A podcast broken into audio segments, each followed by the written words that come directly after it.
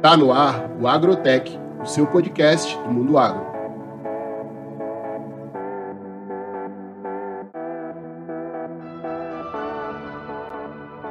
Pessoal, conforme vocês estão escutando a gente, hoje o nosso convidado é Beto Montenegro, né? Uma figura muito respeitada ali no meio de Goiânia, no Mato Grosso, em São Paulo. E ele vai estar falando um pouquinho para a gente ali a trajetória dele, que é um, um profundo conhecedor da raça Nelore no Brasil, também criador de quarto de milha, leiloeiro. A gente vai estar conhecendo um pouco da trajetória dele e todas essas principais ideias dele que ele tem para estar compartilhando com a gente. Betão, fala pra gente aí onde é que você nasceu, como é que começou a sua história nesse mundo aí do agronegócio, quais foram suas influências naquele tempo. Oh, boa tarde, boa noite a todos. O meu nome é Alberto Montenegro. Eu nasci na capital paulista, em São Paulo, e eu venho de ser a quarta geração de uma família ligada ao agronegócio, à agricultura e pecuária em si. É, em termos, vamos dizer, meu bisavô veio da Espanha, radicou-se na região de Jaú ali, criou os filhos, ele era cafeicultor é, montou uma indústria de máquinas de limpeza de café e mais tarde uma exportadora de café que tinha o sobrenome nosso, a Montenegro Café. É, então, isso daí veio, eu fui morar na fazenda, numa fazenda do meu avô ali em Bocaina, na região de Jaú, e com os dois anos de idade, meus pais mudaram para lá e foram criar os filhos lá. Então eu era o segundo filho, eu tinha dois anos de idade, meu irmão mais velho quatro e abaixo de mim estava nascendo um, que no fim viraram cinco. Uh, nós moramos lá não muitos anos. Depois eu fui para voltei para São Paulo para estudar, fazer primário. De lá uh, fui para Campinas. E em 1970 meu avô comprou uma fazenda aqui em Goiás. Então a família, meu pai, minha mãe e os filhos vieram. Eu fui o último a vir, eu vim dois anos depois, porque eu era tido como uma promessa no tênis. E eu fiquei jogando tênis em Campinas, sobre os cuidados da minha avó, mas eu joguei muito tênis e estudei pouco. Eu tomei bomba na escola, me mandaram, me mandaram vir embora para Goiás. Mas a, desde criancinha eu sempre gostei do campo e sempre tive uma afinidade muito grande, principalmente com cavalos. E aqui em Goiás nós tivemos a chance, tive a oportunidade de estar mais em contato, porque a gente vivia, a fazenda era perto de Goiânia, a gente vivia na fazenda, inclusive era uma fazenda que era tinha muita coisa para se fazer, ela era quase toda bruta, nós fomos abrindo, abrindo, e eu, aos 18 anos, já estava na lida com ela, controlando as máquinas de esteira e tudo mais. A coisa começou por aí. E junto com isso começou o cavalo quarto de milha depois, a gente fala dele, mas foi jovem ainda com os 18 anos. Então a ideia foi essa. Aí o tempo passa e a gente vai, vai estudar fora, fazer faculdade e a coisa vai andando até o ponto que chegou eu pensar em ir trabalhar na Bolsa de Mercadorias de Futuros. Não existia BMF ainda. Então, a início é esse, Nando. Como é que foi esse trabalho lá na Bolsa de Mercado Futuro? Bom, é, no, na, na verdade, na época, é, existia o projeto BMF, mas existia a Bolsa de Mercadorias de, São, de, de Mercadorias de São Paulo. Ela não tinha ligação nenhuma com a Bovespa e, e a gente trabalhava só commodities lá. Existia a, a mesa de algodão, que não existia call dela, quer dizer, o call sentavam lá meia dúzia de, de corretores, era um negócio muito fechado, nós nunca participamos. Eu entrei como auxiliar de pregão, então no pregão a gente trabalhava boi gordo, ouro, uh, café. Nessa época, esses três mercados eram os mercados fortes. Não, depois, com, a, com o incremento da BMF, vieram índices e outras coisas. Então, a gente operava café, ouro e boi gordo. três mercados. Eu entrei como auxiliar de pregão, é, numa corretora chamada Pan Brasília, que era uma ótima corretora na época. Fiquei lá seis meses e me chamaram, fui convidado para trabalhar numa outra corretora chamada Chain Curi, porque tinha um parente do meu pai que era diretor lá e ele me convidou. Lá eu me tornei operador de pregão e dava a sustentação também na mesa de operações. Então, qual era meu trabalho? Eu ficava no pregão, recebia as ordens da mesa e tinha que cumpri-las. Uh, nesse tempo, é, a gente não tinha computador, não tinha nada, a gente trabalhava com, com um telefone que a gente chamava de LP, que é uma linha quente que, que ligava da corretora ao pregão, e eu tinha auxiliar que anotava tudo que eu, que eu, todos os negócios que eu fizesse. Então ele marcava num papelzinho que parecia aqueles jogos antigos de loteria esportiva, onde você furava as coisas. Muito é parecido com né? aquilo. Né? Era um amarelinho, exatamente. Aí é, na Chaincure fundou-se a BMF. Na BMF eu já era operador, fui um dos, dos primeiros negócios, fechei um dos primeiros negócios no dia de inauguração. E logo que abriu a BMF, uns, alguns meses depois, é, um banco convidou a mesa nossa toda da Chaincure para mudar de emprego. Ninguém quis ir, só o Beto Montenegro que foi. Eu fui para o banco Bozano Simos montar a área de commodities do banco. É, era um salário interessantíssimo, tudo bom, mas um lugar que não, não me adaptei em trabalhar com eles. Então, é, eu tinha bons clientes, engraçado que filho de pecuarista, não sei o que, eu tinha cliente bom no ouro. E organizacional do banco era muito diferente do que eu tinha na, na Chaincure. Na Chaincure, é, a gente tinha um gerente que dizia o seguinte: eu quero volume e não quero besteira feita. Ou seja, vocês podem se matar e operar igual louco, mas eu quero a liquidez, a liquidação dos, dos negócios, tudo bem feito. E nós, nesse ponto, pegamos uma corretora em 1985 que no commodities ela, a BMF ela surgiu como 87 e em seis meses nós botamos ela em terceiro lugar. Era um time bom, mas um time muito disperso. Eu era dos mais novos, eu tinha 25 anos de idade só, e os mais velhos me tratavam como, vamos dizer, um termo que a gente usa hoje, escravinho, porque sobrava tudo para o Beto resolver, desde pregão até a liquidação lá em cima, tinha que ficar em cima, porque senão a coisa não funcionava. Por outro lado, como eu, a minha família morava já em Campinas, eu tinha na sexta-feira o pregão acabava uma hora da tarde, duas e meia, por exemplo, eu já estava na estrada indo para Campinas. Passava o fim de semana e voltava na segunda-feira. E esse tempo eu morava no apartamento do meu avô com ele e a gente conversava muito sobre pecuária, sobre cavalos e tudo mais. Quando eu me resolvi sair do banco Bozano Simos, conversando com um amigo que era do Jockey Club, ele falou: por que você não se torna leiloeiro rural? Eu acho que você tem jeito para isso. Aí eu me tornei leiloeiro rural e eu cuidava da, dos leilões de apostas do, das corridas do quarto de milha nesse tempo, leiloava mas engraçado que leilão de quarta de milha até hoje, nos 33 anos de, de, de, de, profissão, eu fiz muito poucos. Eu sempre fui mais ligado ou fiz mais leilões de gado de corte, né? Qual, qual era esse ano do que tu iniciou a ser leiloeiro? Eu me tornei leiloeiro rural hoje, fazem 33 anos. Hoje, 27 de maio, eu fui nomeado leiloeiro rural pela Federação da Agricultura do Estado de São Paulo.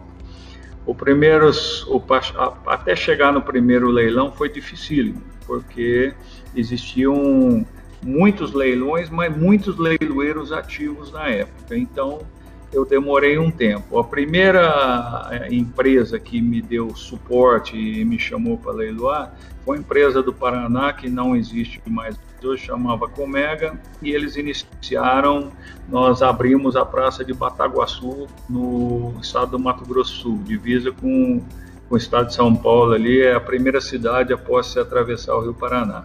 Lá nós começamos em 89, acho que junho de 89, se eu não me engano.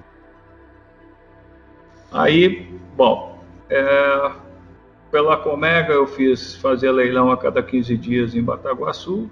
Depois eles reabriram uma praça que estava parada, que era de Naviraí, também no Mato Grosso Sul. Estou falando toda de cidade que era a mais de 700 quilômetros de casa. Então eu ia e vinha toda hora. E eu fiz então é, Naviraí e Bataguaçu. Nesse meio tempo, o meu irmão mais velho, que cuidava da fazenda em Goiás, faleceu num acidente.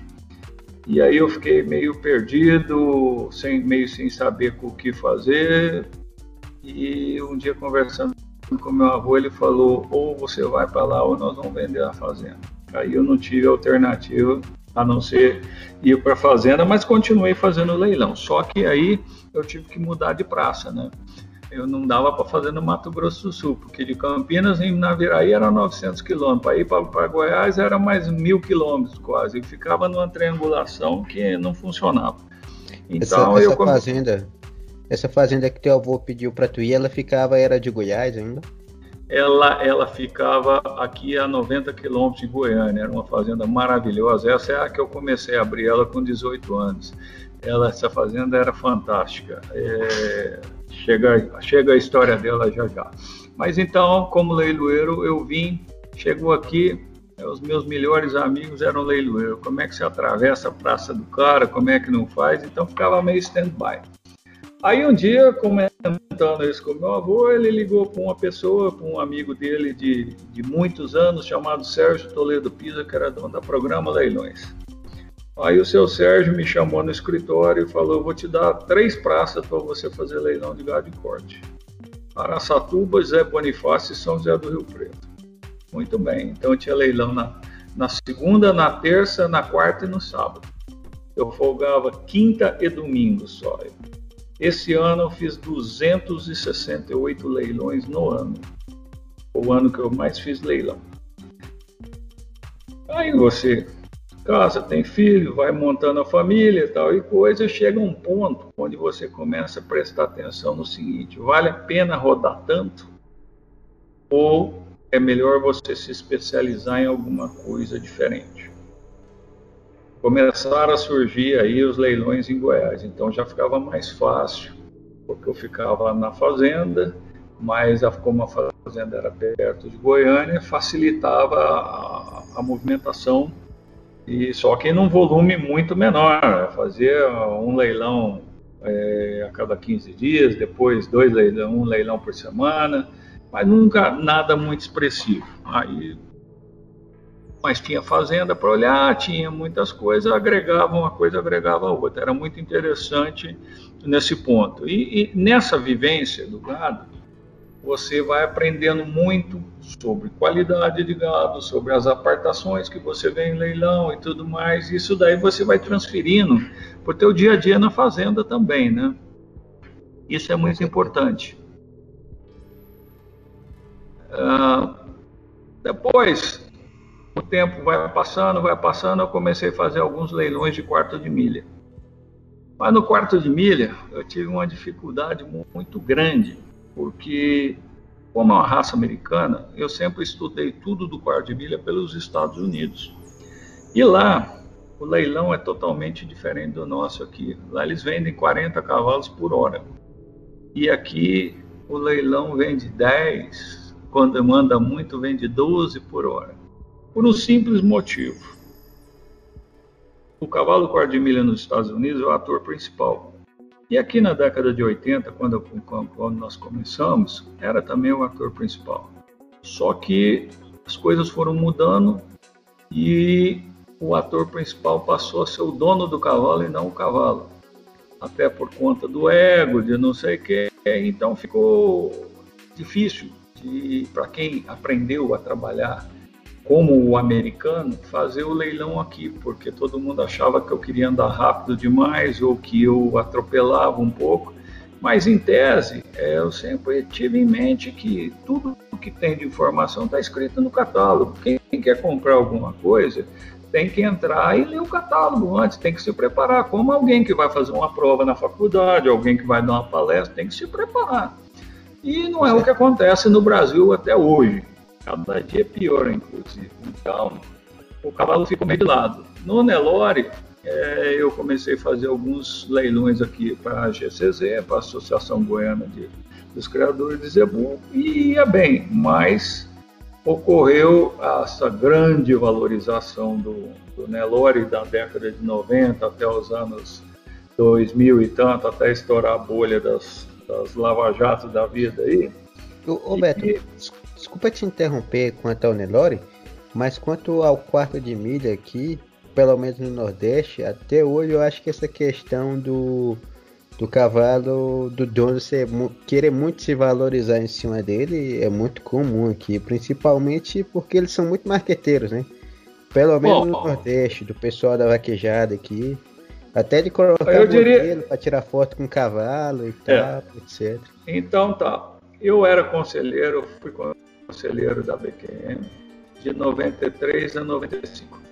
E nesse tempo, o mercado de vaquejada já existia, usando o cavalo quarto de milha, mas era incipiente. Então, tudo que você está me dizendo agora, quem, quem movimentou esse mercado e jogou esse marketing e acelerou o alto ego foi o pessoal da vaquejada. Entre outros, lógico, que sempre tem, uh, qualquer lugar do país sempre tem o cara que quer ser estrela.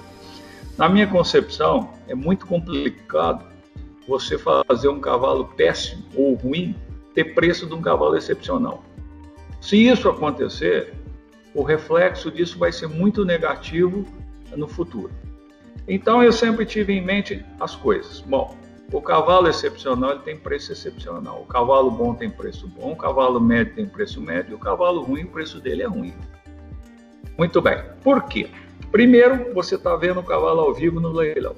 Segundo, o catálogo tem todas as informações. Então, não tem o porquê de você é, usar, maximizar o uso do tempo em girar mais lotes em menos tempo. Por quê? Você não deixa o, o, o, a assistência perder, perder o foco do leilão. Então, mesmo que ele seja um leilão de elite, cheio de muita bebida, não sei o quê, quando você anda rápido, a pessoa não perde foco. Ela tem que estar tá ligada, porque senão passa o que ela queria, ela não viu. Mas não é isso que acontece. É, eu, como criador, eu, eu, registrei os primeiros animais meu em 1986. O meu avô comprou os primeiros em 78. Então, nós estamos falando aí de 43 anos, basicamente.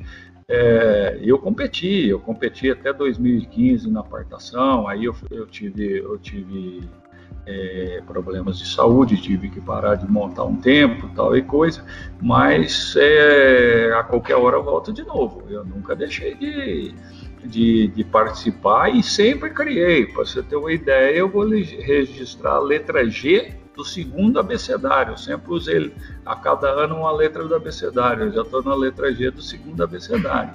É, é um, um lugar onde eu conheci mais gente, onde eu tenho mais amigos e tudo mais, foi no cavalo mim.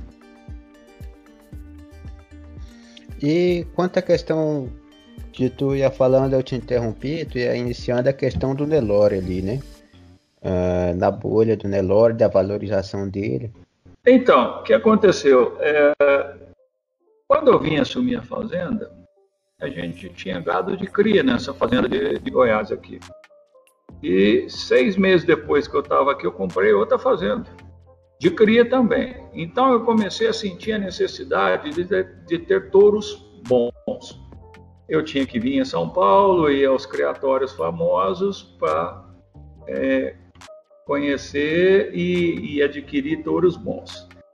No tempo de faculdade, eu, tive, eu fiz uma amizade muito grande com alguns amigos de Barretos, entre eles o Rubiqui e o Tonico Carvalho, filhos do seu Rubico. Filhos do Rubico, eles são muito meus amigos desde aquela época e tudo mais.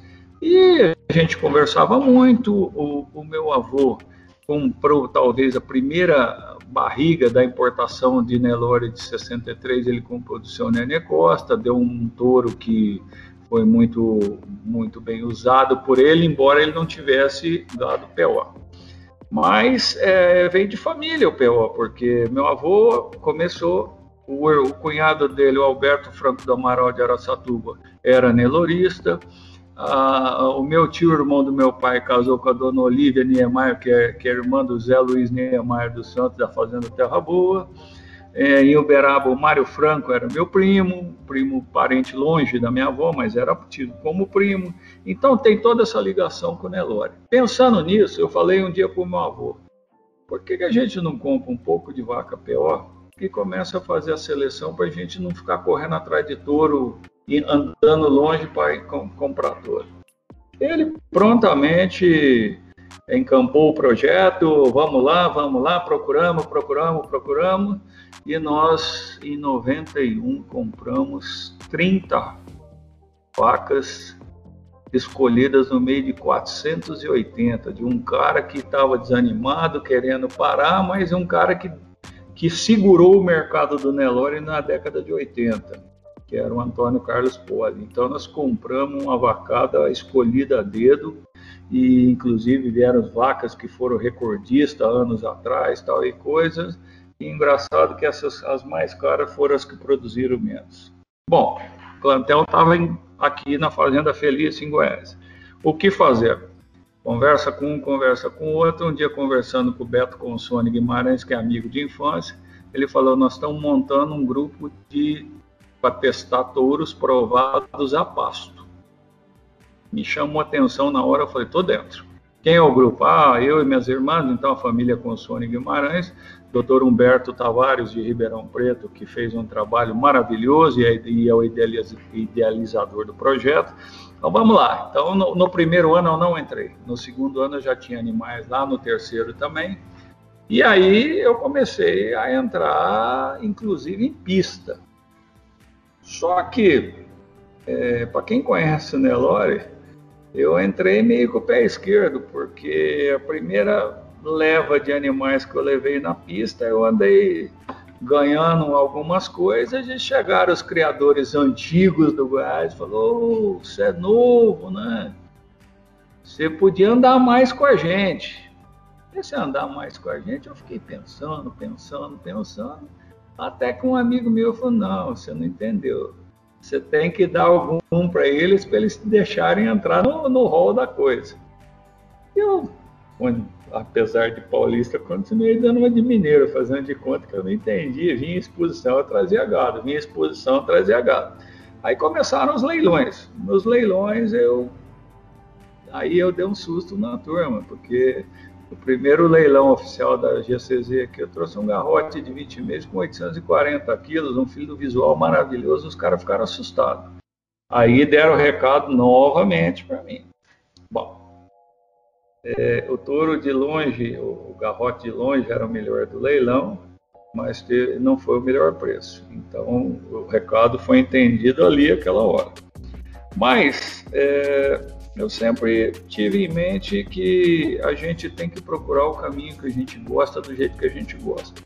Então, esse pessoal da elite da pista não gostava do trabalho nosso no, no Provados a Pasto. Por quê? Porque nós incomodávamos eles e naquele tempo não se vendia fêmea a PO quase, vendia só os machos, década no início dos anos 90. Depois aquelas fêmeas foram se valorizando muito, até chegaram que nós vimos essa semana passada aí uma vaca ser cotada a mais de 1 milhão e 300 mil dólares quase, e porque ela foi vendida metade dela, mas pela metade desse preço.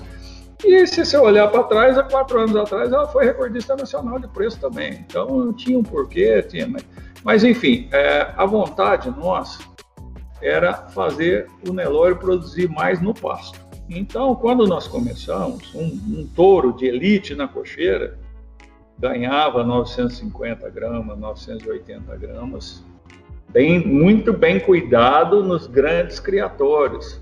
Por exemplo, em 91, os finalistas da, da, da, da Expo Zebu foram o, o Pradesh e o Capote da Terra Boa. Eles ganharam 958 gramas um e 970 o outro. Então, quer dizer, Nesse mesmo tempo, surgiram as raças britânicas, europeias, com o famoso cruzamento industrial. Então, Nelore tinha que acelerar. Quem era do ramo, igual os Consone, igual o, o, o Humberto Tavares, enxergou a medida que a gente tinha que fazer o, o boi produzir, ganhar peso a pasto. E esse foi o grande mote do nosso, e ele deu muito resultado. Infelizmente, o grupo se dissipou anos depois, acho que 10 anos depois, mas deixou a marca aí com muitos touros do provados a pasto em centrais e famosos até hoje, como a Maconi do Salto. E, por exemplo, hoje em dia, vendo o Nelore de hoje e o Nelore daquele tempo, com os critérios de seleção que vocês tinham, é, e levando em consideração um papo que eu tive com outro criador de Nelore, por exemplo, ele disse que na visão dele há uma discrepância entre os animais que são campeões de exposição e os animais que realmente trazem lucro ao produtor. Tu vê, tem algo hoje assim na tua visão que está errado no Nelore? Eu posso te dizer o seguinte: a, a, o Nelore de pista nunca produziu touros bons de pasto. E eu vou te dar um exemplo.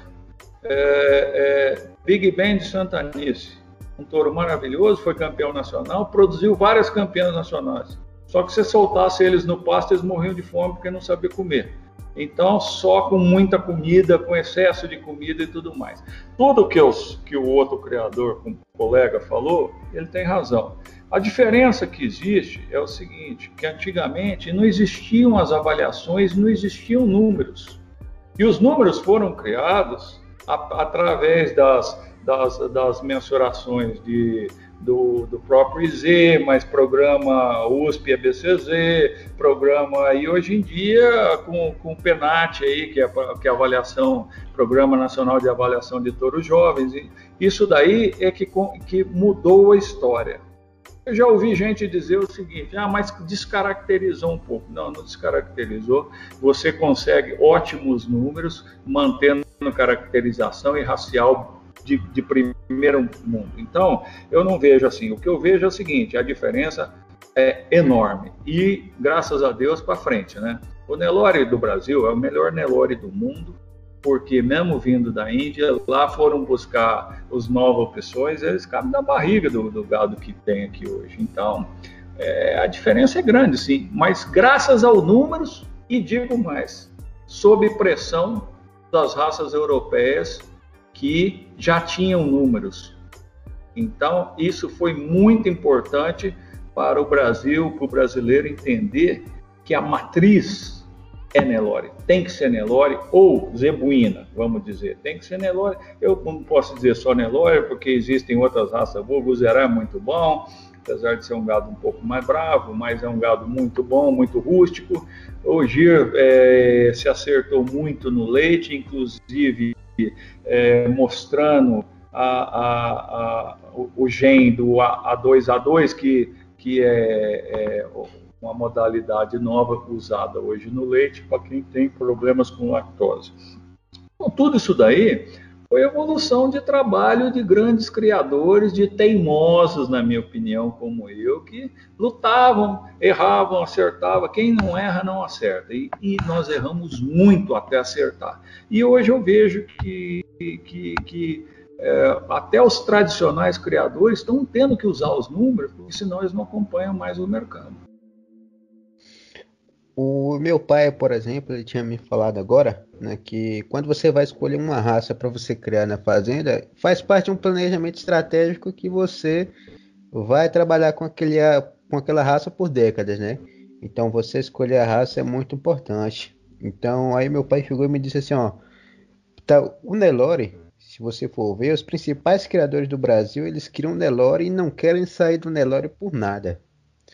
Então, na tua visão hoje, qual é a vantagem estratégica do Nelore e por que o Nelore ele é tão bom hoje, tão bem quisto? Bom, por exemplo, na década de 50, aí na Bahia, se você perguntar para o teu pai ou avô se estiver vivo, existia muito indo do Brasil e tal e coisa. Aí apareceram alguns criadores baianos que começaram a levar o Nelore para Caatinga para testar. Um deles foi seu Joãozito Andrade, que é um criador famosíssimo. O outro era a J Machado, uma firma de engenharia de Belo de, aí de, de Salvador. E, e, e, tinha o Tarzan de Lima, vários criadores, mas o seu Joãozito Andrade é o mais antigo, que ele já faleceu, eu acho. E, é do Nelore Trindade. Exatamente, exatamente o Nelore Trindade. Esse, para mim, foi o cara que marcou, inclusive, a mudança do, do, do vamos dizer, da evolução do Nelore atual. Não só o seu Joãozito Andrade, mas a, a, a, vamos dizer, a colonial agropecuária também fez o mesmo trabalho, um trabalho diferente, porque eles estão no semiárido, mas no norte de Minas, na região de Janaúba, do Montes Claros, lá daquela região, eu não sei exatamente, mas é, os trabalhos são muito parecidos. Esses animais é que tiraram a consanguinidade do Nelore que existia no centro-oeste, no centro-sul, sudeste e centro-oeste, e esses animais é que deram o início às mensurações dos números que nós temos hoje. Aqui acho que são os três touros, a Casamu, o Padu e a Casaí. Se eu não me engano, são os três mais famosos assim das linhagens baianas, né? Sim, sem dúvida são os três. O Akazamo foi muito usado recentemente, é, recentemente, eu digo de 20 anos a 20 anos atrás. O Padu já era uma linha é, de descendência, um touro mais, mais refinado um pouco, mas muito rústico. Então, é, é nós utilizávamos isso para dar um choque nas linhagens de Tage, para dar um choque nas, nas linhagens, inclusive de Lengruber, que já tinha um pouco disso também, eu penso. Mas é, esses touros foram muito importantes. Mas, como teu pai dizia, é o seguinte: você não faz um plantel da noite para o dia, por mais dinheiro que você tem. Porque tudo que você comprar, vai criar, a fêmea vai criar e você vai ter que acasalar de novo. E se você não acasalar direito, você vai ter um produto que não vai te agradar. Isso daí, é, esse planejamento, ele é seguido. O primeiro ponto na minha, na minha cabeça, o cara tem que ter o dom para coisa. Não para planejar, ele tem que gostar da atividade que ele está se propondo a fazer. Ele tem que adorar, amar. Não tem hora, não tem dia, não tem nada. Quanto, quanto ao Nelore ainda aí, hoje em dia, a diferença dos anos 90 para cá desses números, o que é que tu tem observado hoje em dia que foram acertos na raça Nelore que por exemplo, se fazendas de ponta fazem e fazendas que são, digamos assim, comuns ainda não fazem na seleção? Bom, é, na seleção do Nelore PO, é, os números vão mudando, os números vão aparecendo, aí começa a aparecer uma fazenda matinha, começa a aparecer a, a genética aditiva, é, o próprio Cláudio Sabino de Carvalho deu entrada antes desses na, na, nesse projeto, até porque ele há muitos anos atrás chegou e falou com mais de 24 meses não entra animal meu em pista. Então ele já tinha essa mensuração e os leilões foram propagando isso. O que acontece é, hoje, eu já andei, eu tenho como consultor, tem clientes no Mato Grosso Sul, no Mato Grosso, em Goiás e no Pará. E no Pará eu toquei fazendas lá durante 10 anos. E lá, até hoje, ainda existe o cara que acha que o, o boi ponta de boiada pode ser touro.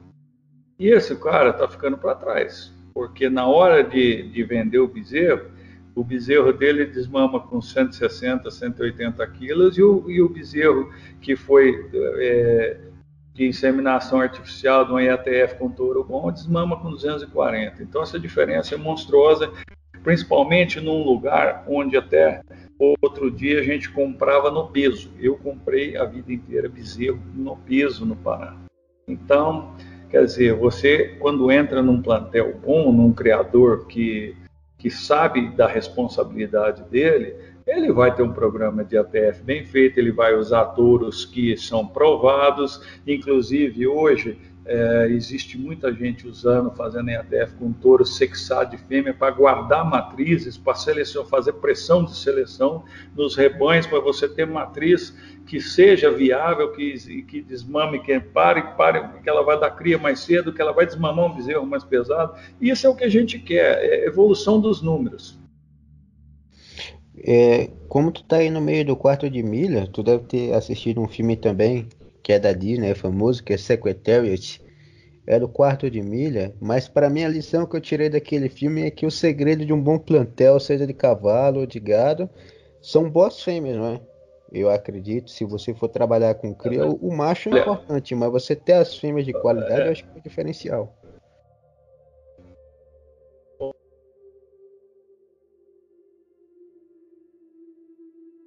Travou aí, Beto?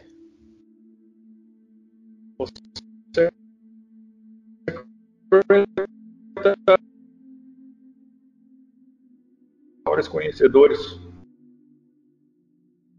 Oi, Beto. Tá ouvindo? Oi, pode repetir. Deu uma travadinha aqui. Tá. O secretariado é um cavalo por sangue inglês ele foi criado numa fazenda onde o proprietário era tido como um dos grandes entendedores de cavalo nos estados de cavalo de corrida nos Estados Unidos. Porém, esse cara ficou muito doente e ele tinha uma ele tinha uma uma hipoteca na fazenda dele.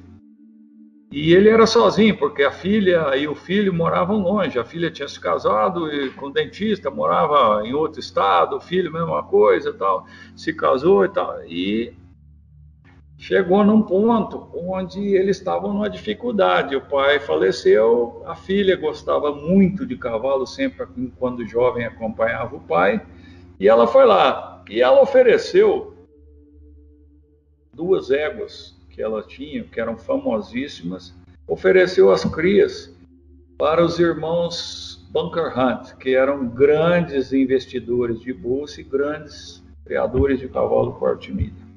E aí, por sangue inglês, desculpe. E o Bunker Hunt, na, no, quando pariram as duas éguas, estão lá os potros, o secretariado era desengonçado, era grandão. E ele escolheu o outro potro. Muito bem. O secretariado ele tem um recorde que até hoje não foi batido. Em 30 anos não batido ainda. Ele corria muito, mas ele era um cavalo dificílimo de se fazer correr. Por quê? Porque existe um, uma, vamos dizer, um ditado que diz que todo craque é sistemático, tem seus defeitinhos, seja no hipismo clássico, seja na, no puro sangue inglês, no quarto de milha, isso daí é uma realidade. Muito bem. Então, é, você vê que ela salvou a fazenda em cima de um cavalo só. Depois desse apareceram muitos. Naquela época ainda não existiam os sheik árabes, não tinham entrado, porque não existia o boom do petróleo, eles não tinham entrado no mercado do puro sangue inglês. Hoje os grandes cavalos são das, das cudelarias de, de sheiks árabes, dos Emirados e tudo mais. Mas ainda existem grandes criadores nos Estados Unidos, sim. É, o quarto de milha tem, começou, a, vamos dizer, o primeiro registro em 1940. É, nós temos aí quase 80 anos. Mas ele começou usando o puro sangue inglês e depois ele ele foi se distinguindo para as linhagens. Então, depois, com o tempo, foi formando as linhagens de trabalho, as linhagens de halter, que é conformação, que são os mais bonitos, e as linhagens de corrida. Mas, por exemplo, o melhor cavalo, o cavalo que deu um start grande na apartação nos Estados Unidos, era o Doc Bar. E o Doc Bar era do mesmo, do mesmo dono do Dash for Cash, quer dizer, ele foi comprado para ser um cavalo de corrida, mas ele ficou pequeno e ele não correu, não tinha velocidade, mas tinha uma habilidade para mexer. Tanto montado, olhando para o gado, ele tinha um senso de gado muito bom, ele foi usado é, para a linhagem de trabalho. Outra fazenda que se destacou muito no trabalho foi a própria King Ranch dos Estados Unidos. Porque eles tinham lá o, o Mr. Sam Pepe, um cavalo de linhagem feita já para apartação, depois o filho dele, o Little Pepe, eles tiveram outros cavalos lá, Dry Dock, outros, outros grandes reprodutores, mas tudo porque tinha o intuito de fazer, tinha o planejamento de fazer aquele cavalo de apartação. E aí é uma modalidade que disso daí pode sair animais dessas linhagens por laço, sair animais dessas linhagens para rédea, por call horse, todos os esportes que tem hoje. Os esportes de velocidade, como vaquejada, é, três tambores, maniabilidade, seis balizas, esses ainda usam o sangue do, do, das linhagens de corrida embora todo o pessoal da vaquejada esteja procurando bons cavalos de trabalho hoje, porque o cavalo de corrida ele é mais duro, ele é mais complicado de se lidar, ele é menos inteligente às vezes, embora tenha muita velocidade. Isso tudo aí vai de criador para criador. E tem gente, por exemplo, o nosso marqueteiro Duda Mendonça, ele não tem uma égua que não seja de corrida, uma matriz que não seja de corrida. Então ele, ele se especializou numa vaquejada diferente, de cavalos grandes, de cavalos de, de corrida. Voltando ao assunto que você perguntou, é o seguinte: tanto no, no bovino quanto no equino, é, fazer fêmeas boas é fácil, fazer fêmeas excepcionais é difícil, mas uma fêmea excepcional faz acasala com qualquer touro e ela produz muito bem. E, e, o touro já não é assim. Você tem um percentual de touros, de garanhões, que é muito baixo em relação às fêmeas. Então, ou seja, a mãe manda muito, sempre. Quanto a tu estava falando aí as linhagens do corte de milha, eu já vi alguns casos aqui que tinha o cavalo da linhagem de conformação que quando iniciaram ele nos bois ninguém esperava e dá um cavalo muito bom por causa do temperamento dele. Pelo menos na vaquejada. De vez em quando acontecia isso aqui. Mas na eu... verdade, então, na verdade o que aconteceu? Os primeiros animais de vaquejada, tanto aí para Bahia, para o Pernambuco, para Alagoas, foram cavalos de conformação, porque eles eram muito bonitos. Alguns deram certo, outros não. Porque, contrário do que pensa, o cavalo de conformação normalmente, pelo preparo que ele tem até ser apresentado, ele é um cavalo que fica amarrado na parede o dia inteiro, quase para não gastar energia, para se manter, para fazer musculosidade, para fazer físico. Então ele não é um cavalo light, não. Ele é um cavalo de, de ele é meio nervoso, viu? Não é tão simples assim. Agora, inicialmente, eu me lembro que nos 92, eu acho, conversando com, com, com um amigo de, de Alagoas.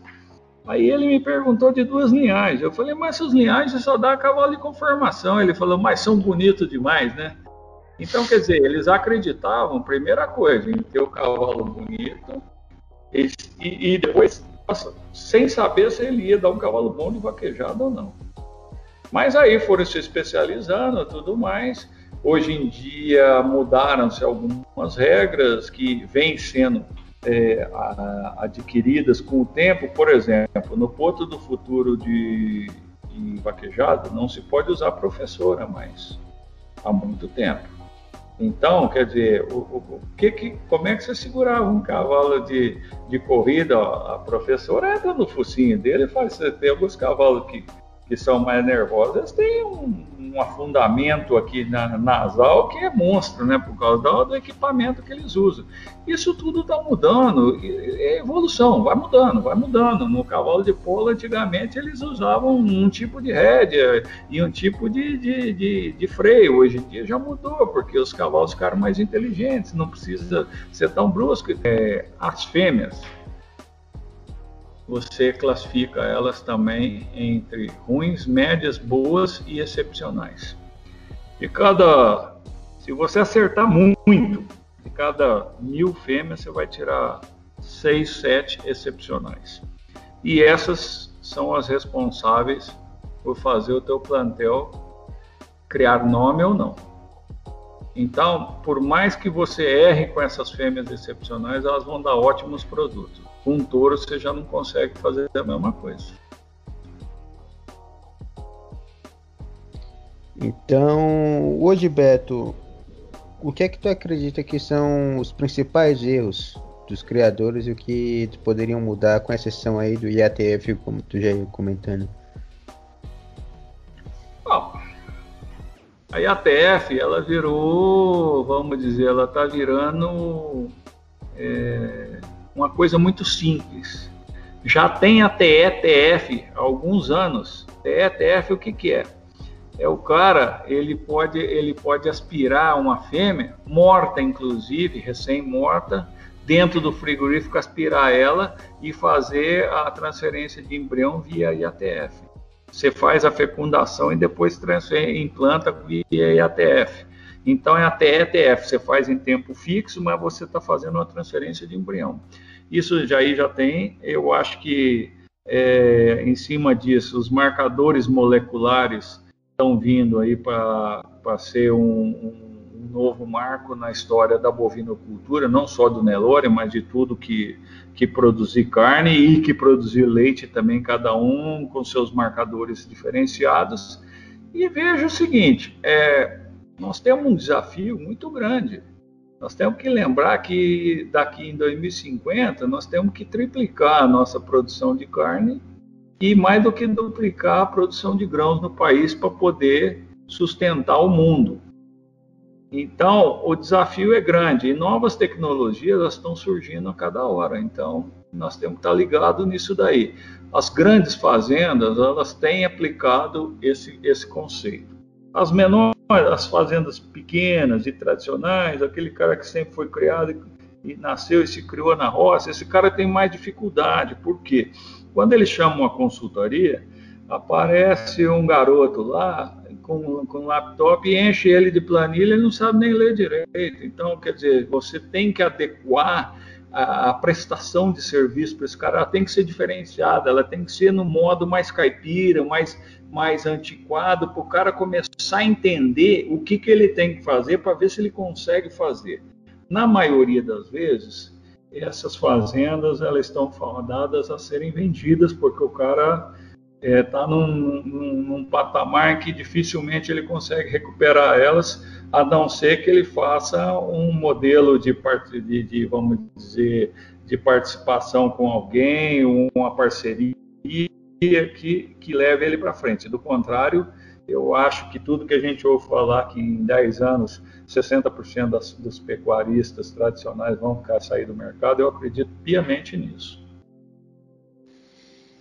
Então hoje a gente tem essa questão também, né? Que normalmente o, os fazendeiros da agricultura eles estão sempre em eventos, né? Sempre em congressos, em workshops, se atualizando, mas eu acredito que eu não vejo muito isso no pecuarista, tanto quanto no agricultor.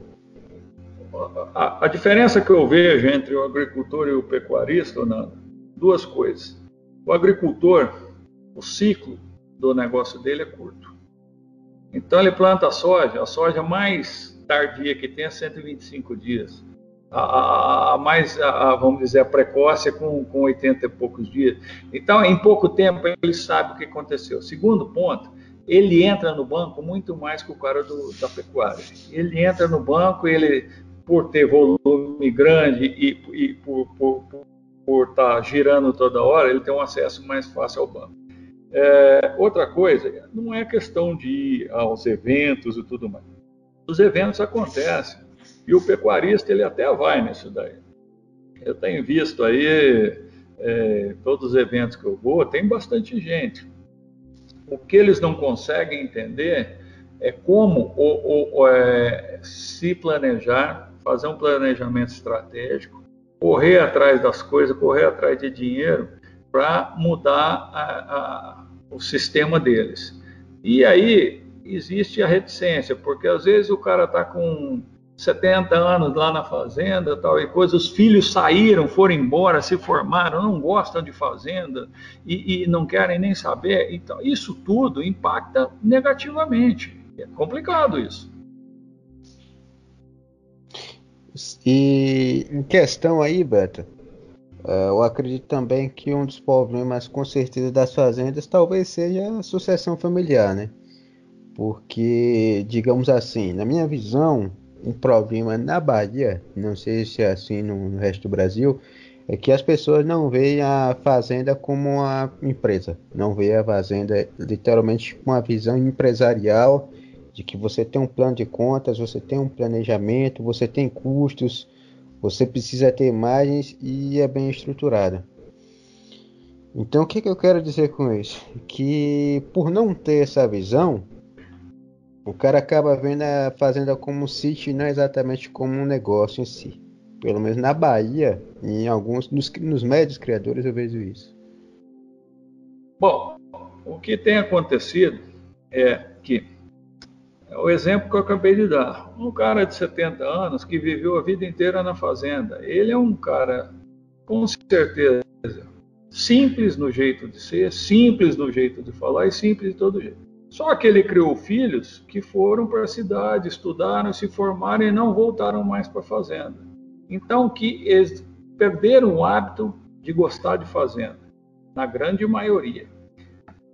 O que eu vejo é o seguinte: as fazendas cujos proprietários são mais novos e estão cuidando delas como empresa, os filhos estão voltando para elas já.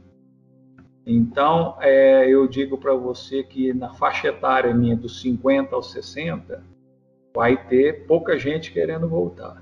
Mas na juventude, na faixa etária tua, é, tem muita gente que o pai criou uma empresa tocam a empresa como empresa e precisa do filho, porque gente da minha idade tem dificuldade, por exemplo, com planilhas, tem dificuldade com computador. Você vê que quando eu operava na BMF não existia computador. Então, quer dizer, era tudo meio manual.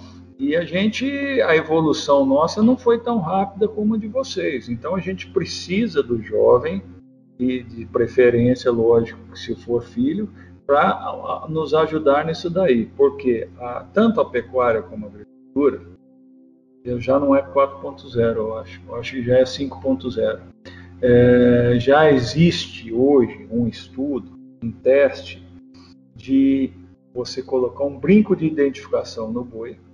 Esse brinco tem, é, tem plaquinha solar nele e tem sinal de internet. Então você vai botar uma torre mestra dentro da fazenda e colocar várias torres ao, no interior da fazenda toda. E se esse, se esse animal sair do quadrado dele, você fica sabendo. Então, quer dizer, tudo isso daí vai evoluindo numa velocidade muito grande. É, você pega, então, por que não da, da, o porquê da sucessão ser complicado? É, você tem um filho por exemplo, que é dentista. Então o cara tem os afazeres dele, já lá seus 50 anos, já está criando filho, não sei o quê. Ele não evoluiu com esses dados que está acontecendo no mundo do agronegócio. Então, quando fala para ele entrar, a primeira pergunta que ele faz é: por onde eu vou começar? E isso desanima. Por, por outro lado, o pai dele, que deveria ter acompanhado isso tudo, é, não, não, conseguiu acompanhar a evolução da, da, informática e dessas coisas, então ele ficou para trás também. Embora a experiência dele valha muito. Sempre a gente não pode esquecer nunca que hoje é, um dos grandes problemas que tem com a modernização é que falta experiência nos administradores. Então, isso daí é um ponto a ser levado em consideração. Mas, é, se você não cria seu filho para ser seu sucessor, ele jamais será. Com certeza, Beto. E hoje você está aberto a negócios? Se você ainda faz algum tipo de consultoria? E como é que as pessoas, se você estiver, qual plataforma a pessoa pode entrar em contato com você? Número de telefone, qualquer coisa que você queira compartilhar aí. Então, é, eu sempre gostei muito da área de comercialização de áreas, né? De fazenda. Aliás, eu fiz grandes negócios na, em 2007, 2008 e 2009 para a empresa que eu prestava consultoria, que era a. Eu comprei quase 60 mil hectares de terra para eles no sul do Pará, na região de Redenção ali. Nós compramos quase 60 mil hectares para eles lá, várias fazendas onde se plantou teca, tudo mais. E eu dava assistência na área de pecuária para esse grupo. Aí fizemos coisa lá que ninguém imaginava. Inclusive, em 2010, nós começamos a confinar. Todo mundo achava que a gente era louco. Hoje em dia, todo mundo pede opinião sobre confinamento lá, porque o, o, o clima lá mudou. Lá, quando eu cheguei em 2002, no dia 7 de setembro, a gente queimava no dia.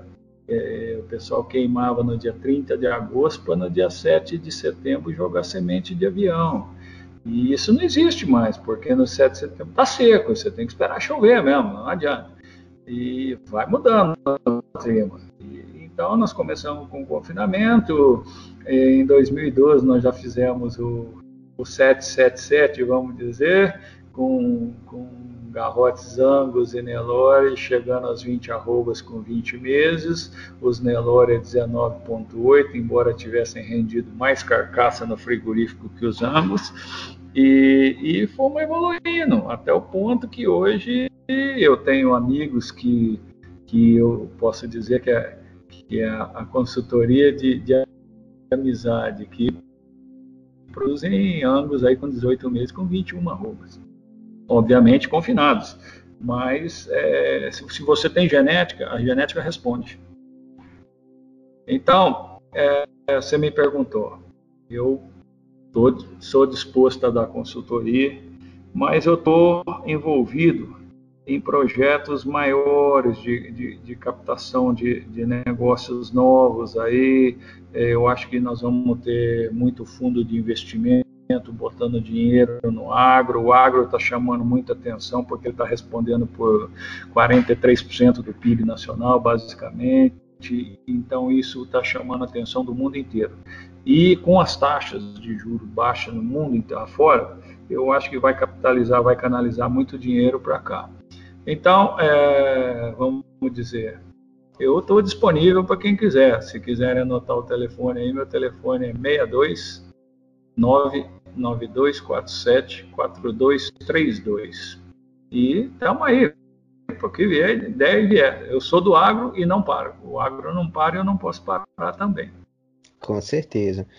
E para a gente estar tá finalizando, sempre a gente tem uma etiquetazinha quando vai acabar o, o episódio.